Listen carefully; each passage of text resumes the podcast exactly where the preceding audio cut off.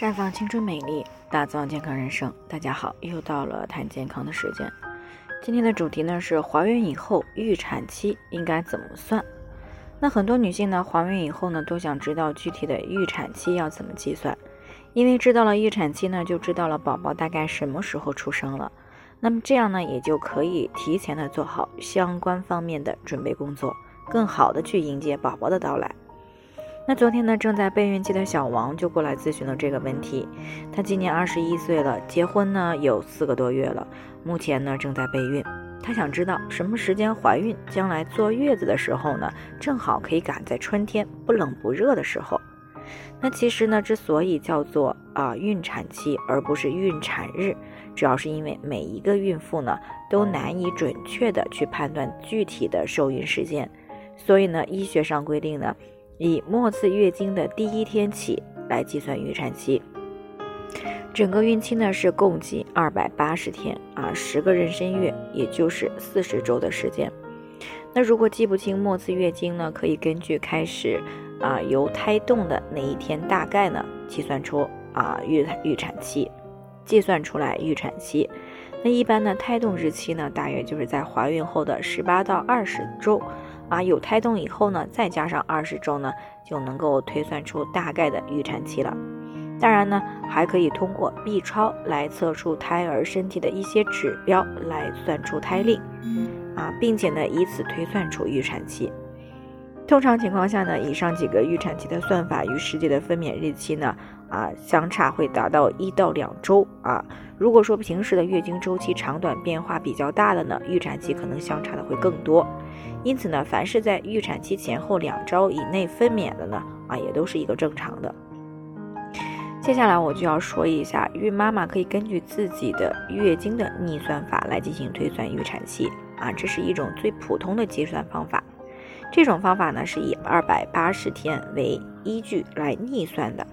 那具体方法呢，就是在最后一次月经来临当天的月份加上九，或者是减去三，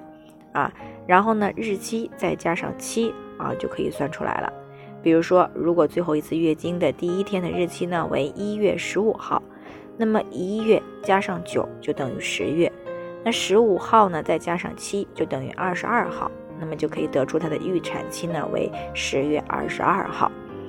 那再比如呢，如果最后一次来月经啊是月九月二十五号，那么九减三啊就等于是六，二十五呢再加上七等于三十二啊，那就预推算的预产期是六月三十二号。但是我们六月呢是只有三十天，所以呢再往后推两天呢，预产期就是为七月二号。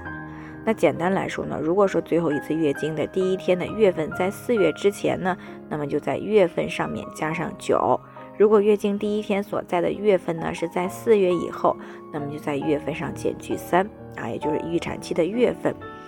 那么到底月月份是哪一天呢？就是在最后一次月经第一天的那个天的日期上面加上七就可以了。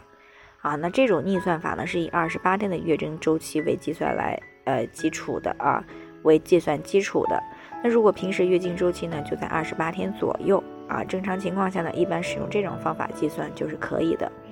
那如果是其他月经周期的话，那就需要根据个人的月经周期的长短来加以修正了啊。也就是说，如果自己的月经周期不太稳定，又记不清自己最后一次月经是在什么时间，那么就只能通过关注胎动啊来进行预测了。当然了，最准确的还是可以通过超声啊来推测出大概的预产期。最后呢，还是要提醒大家，每个人的健康情况不同啊，需要具体分析呢，才能有针对性的解决方案。那如果你也有健康方面的问题想要咨询的，可以关注微信公众号“普康好女人”，或者呢直接拨打四零零零六零六五六八咨询热线，那么就可以对自己的身体呢有一个综合性的评判了。健康老师呢会针对个人的情况做系统分析，然后再给出针对性的解决方案。啊，那这个机会呢还是蛮好的，希望大家能够珍惜。今天的分享呢就先到这里，我们明天再见。